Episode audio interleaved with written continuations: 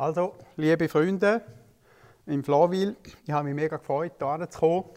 Auch in dieser ungewohnten Situation mit dem Livestream, wo man einander nicht sieht. Das heißt, ihr seht wohl mich, aber ich sehe euch nicht. Meine heutige Predigt, die heißt Mensch Jesus und warum seine Geburt neue Hoffnung bringt. Wir haben bereits schon den dritten Advent und da ist natürlich eine weihnachtliche Predigt, eine Adventspredigt, die ich in ähnlicher Form auch schon in Wil predigt habe. Mensch Jesus ist also nicht als salopper Spruch da mal gemeint, ausnahmsweise, sondern trifft eine ganz zentrale Wahrheit der Heiligen Schrift, nämlich, dass Gott in Jesus Christus 100% Mensch geworden ist und auf die Erde gekommen ist. Diese schier umfassend, unfassbare Wahrheit hat Matthäus mit seinem Stammbaum von Jesus aufzeigen.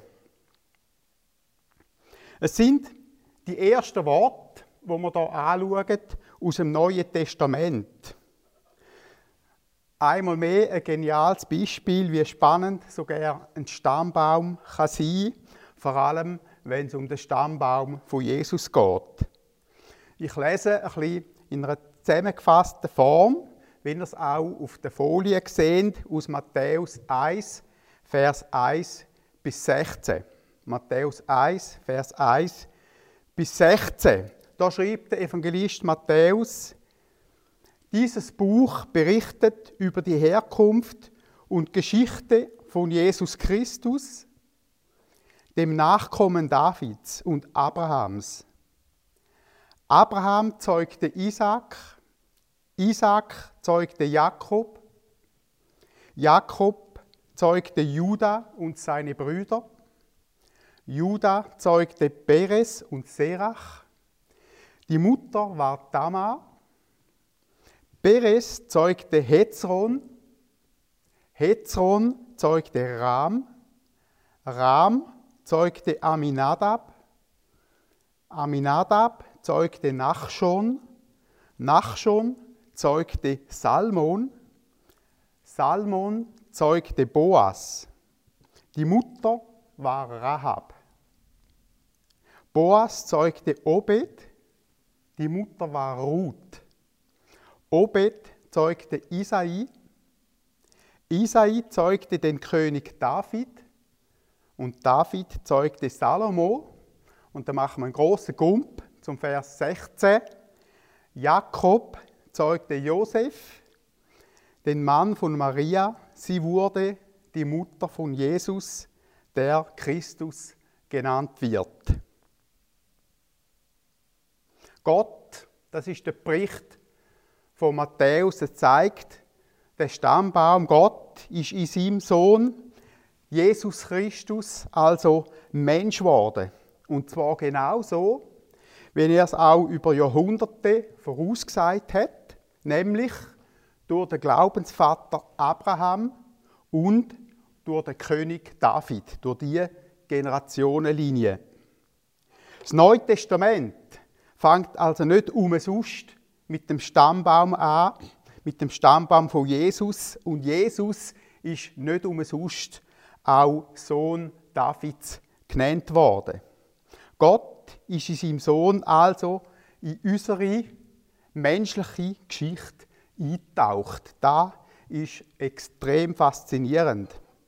Und weil Jesus ja gleichzeitig auch Gott war, also 100% Mensch auf der einen Seite aber auch 100% Gott war auf der anderen Seite, kann er natürlich auch das göttliche Leben in unser Leben oder in unsere Leben hineinbringen. Diese beiden Eigenschaften, Gottheit und Menschheit von Jesus, machen ihn so einzigartig. Das ist wirklich gute Nachricht. Jetzt erwähnt, wie wir es gesehen haben, wenn wir ganz gut aufgepasst haben, erwähnt der Matthäus in dem Stammbaum von Jesus Nochmal etwas extrem Spannendes. Geniale Detail, nämlich, dass in der Generationenlinie von Jesus drei nicht jüdische Frauen vorkommen.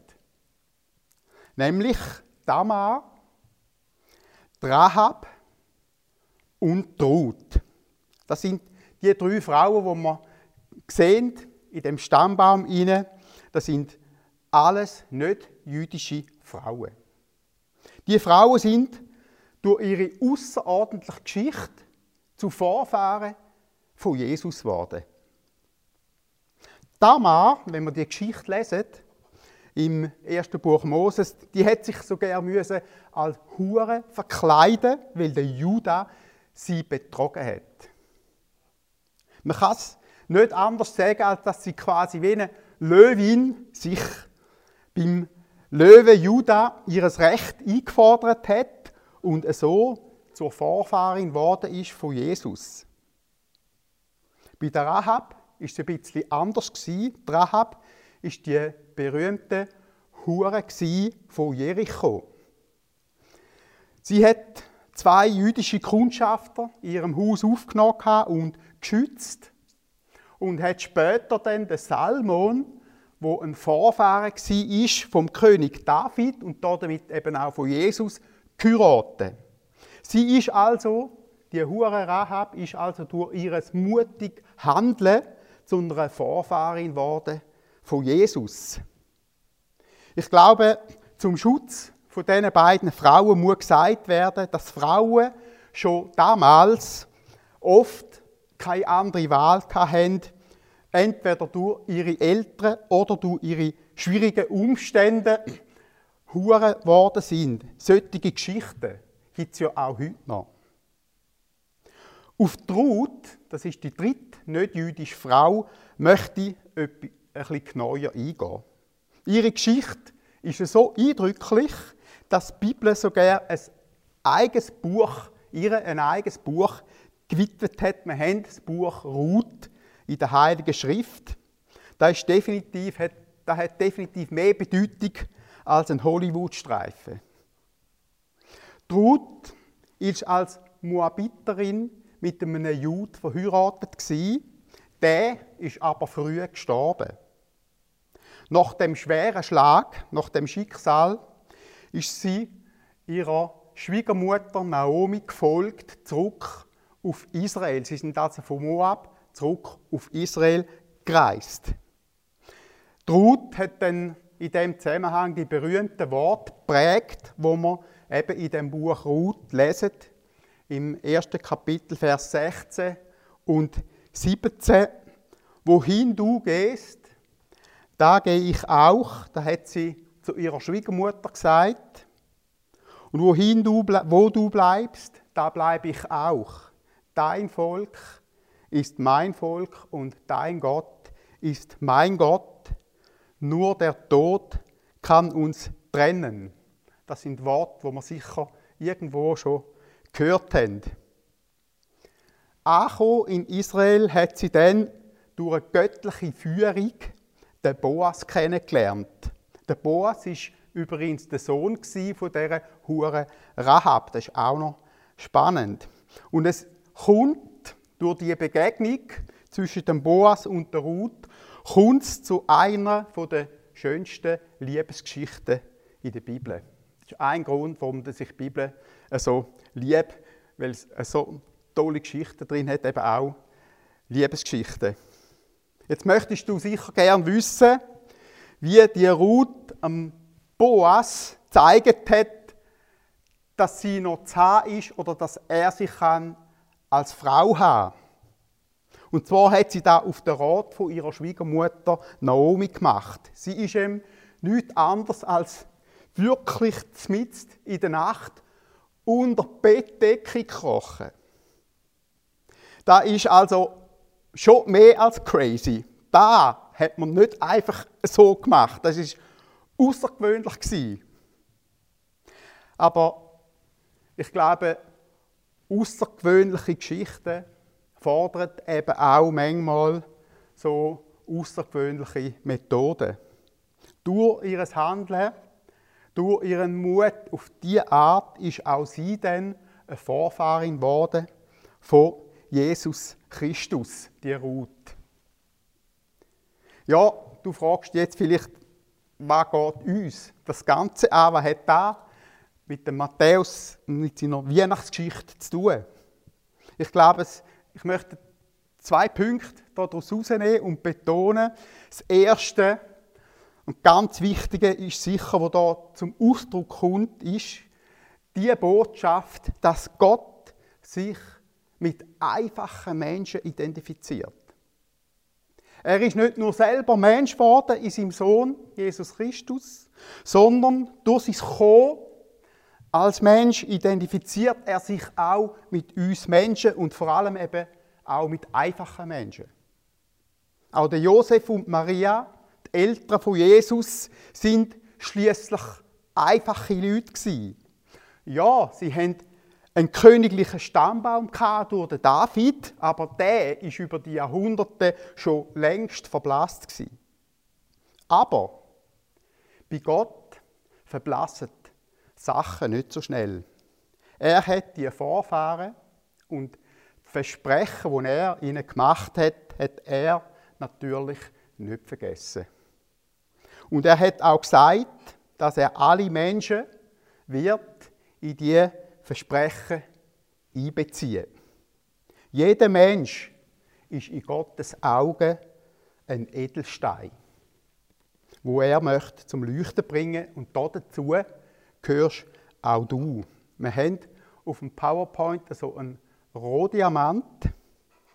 Ich hoffe, dass man es sieht. Vielleicht sehen andere Menschen den Wert nicht so sehr in dir aber Gott sieht ihn. Und vielleicht siehst du selber deinen eigenen Wert manchmal auch nicht so, aber Gott sieht ihn und Gott sieht in jedem Mensch, auch in dir.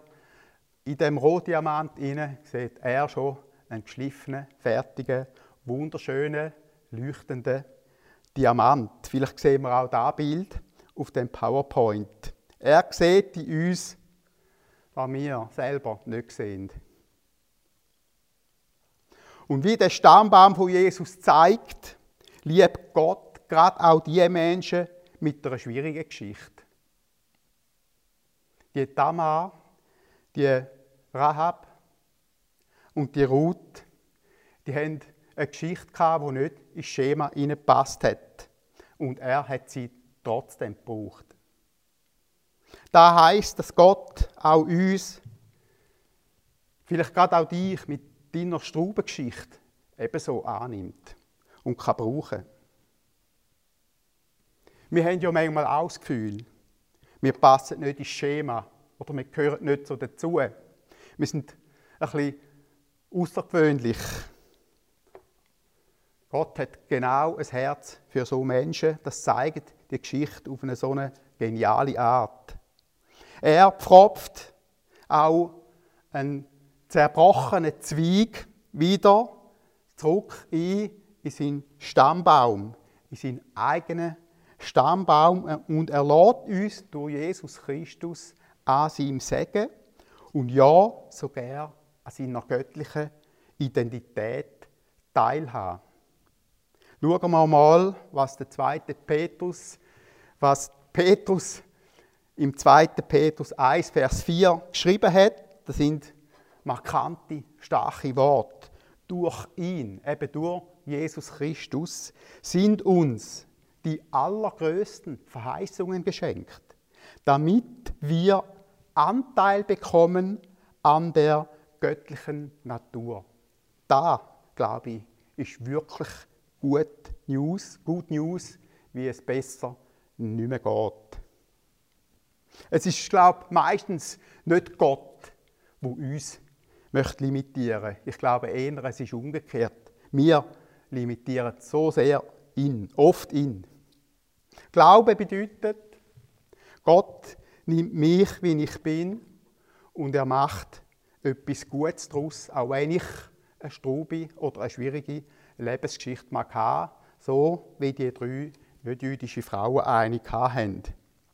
Ich glaube, der Matthäus hat uns mit diesen feinen Details in dieser Geschichte in dem Stammbaum Mut machen, Gott zu vertrauen und zu Jesus zu kommen, zu Jesus quasi unter die Decke zu kriechen, so wie es Ruth bei dem Boas gemacht hat. Das ist die Botschaft, die wir da drin sehen.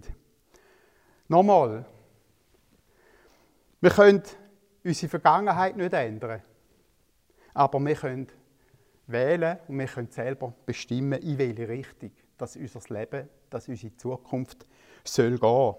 Ich möchte dir Mut machen mit dieser Geschichte, dich für Jesus Christus zu entscheiden, für ein Leben mit Gott, mit dem Gott, wo Mensch geworden ist, wo die Tür aufgemacht hat, wo wir nur noch reingehen müssen. Er möchte mit uns, mit dir und mit mir die Weihnachtsgeschichte weiterschreiben. Mit ihm, glaube ich, gelingt das Leben mit Abstand am besten. Erst recht dann, wenn es ums ewige Leben geht. Wir kommen schließlich nicht mit einem Trick in den Himmel am Schluss. Man kommt dort nur rein, wenn Gott einem die Tür aufmacht. Persönlich habe ich, bis ich 20 war, überhaupt nichts mit dem Glauben am Hut gehabt. Ja, ich habe gewusst, ich habe gedacht, es gibt Gott, aber ich habe den Glauben nicht gelebt, ich bin nicht in Kirche, ich habe in dem Sinn keine persönliche Beziehung zu dem Gott. Aber durch einen Studienfreund bin ich dann auf den Glauben aufmerksam gemacht worden und schlussendlich habe ich mein Leben dem Gott übergeben. Ich selber habe Gott überhaupt nicht im Fokus gehabt, aber er hat mich im Fokus gehabt. Und ich glaube, genau so hat jeder einzelne Mensch, genau so hat Gott auch dich im Fokus. Der Leo Tolstoi, das ist der große russische Autor, der fast nahezu 100 Bücher geschrieben hat und ich glaube etwa 14 von diesen Büchern sind sogar verfilmt worden. Er hat den berühmten Spruch prägt: Gott kennen ist Leben. Vor kurzem bin ich über ein anderes Zitat von dem Leo Tolstoi gestolpert. Da müsst ihr mal gut zulassen. Er hat Folgendes gesagt oder geschrieben: Wer die Lehre Christi begreift, hat dasselbe Gefühl wie ein Vogel, der bis dahin nicht wusste, dass er Flügel besitzt und nun plötzlich begreift, dass er fliegen, frei sein kann und nichts mehr zu fürchten braucht. Etwa so ist es, wenn man zum Glauben an Jesus Christus findet. Ich möchte dich zum Schluss darum ganz konkret herausfordern und einladen, dein Leben ganz neu oder vielleicht sogar das erste Mal Gott anzuvertrauen. Er hat in seinem Sohn Jesus Christus einen riesigen Schritt auf uns zugemacht. Er hat den Himmel aufgemacht, quasi für uns. Jetzt sind wir da, jetzt dürfen wir oder müssen wir einen Schritt auf ihn zugehen.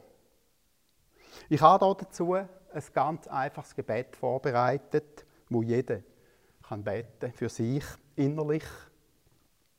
Wenn du also so wie tot bei dem Boas unter die Bettdecke gekrochen ist, wenn du so auf diese Art auch willst, zu Jesus kommen, in seine Nähe kommen, dann lade ich dich ein, folgendes Gebet zu sprechen.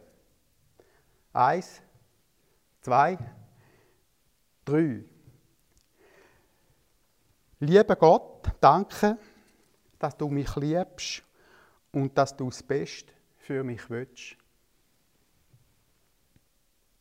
Danke, dass du, Jesus Christus, zu uns gekommen bist und dass du uns mit ihm deine Freundschaft anbietest. Vergib mir, dass ich bis jetzt ohne dich gelebt habe. Danke, dass du alle Schuld am Kreuz auf dich genommen hast und für uns Menschen gestorben bist, dein Leben für uns lassen hast. Ich bitte dich, dass du von jetzt an in mein Leben kommst und mein Gott bist. Amen. Amen bedeutet, so sei es. Ich wünsche dir das von ganzem Herzen, dass da eine echte Entscheidung dürfen sein, die von ganzem Herzen kommt. Es ist etwas vom Wichtigsten, was wir im Leben dürfen machen, unser Herz für Gott aufmachen. Ich glaube, durch da werden wir auch Weihnachten ganz anders erleben. Ich gratuliere dir zu dem Schritt, den du gemacht hast. Ein Schritt auf Jesus Christus, der einzige wirklich gute, richtige Schritt. Und ich bin sicher, dass du ganz persönlich eine andere Weihnachtszeit durch das wirst erleben, wenn er auch bei dir selber persönlich angekommen ist. Ich hoffe natürlich, dass du auch am nächsten Sonntag wieder dabei bist, hier im Livestream am 4. Advent. Schreib uns ein Mail. Anschließend wird noch eine Folie gezeigt mit der Mailadresse von dieser Gemeinde, wo du dich kannst melden wo du kannst in Kontakt treten mit der Gemeinde und kannst Leute kennenlernen. Wir würden dich sehr gerne kennenlernen. Ich wünsche jetzt allen, der ganzen Gemeinde, noch weiterhin eine schöne Adventszeit und einen Corona-freien dritten Adventssonntag. Amen.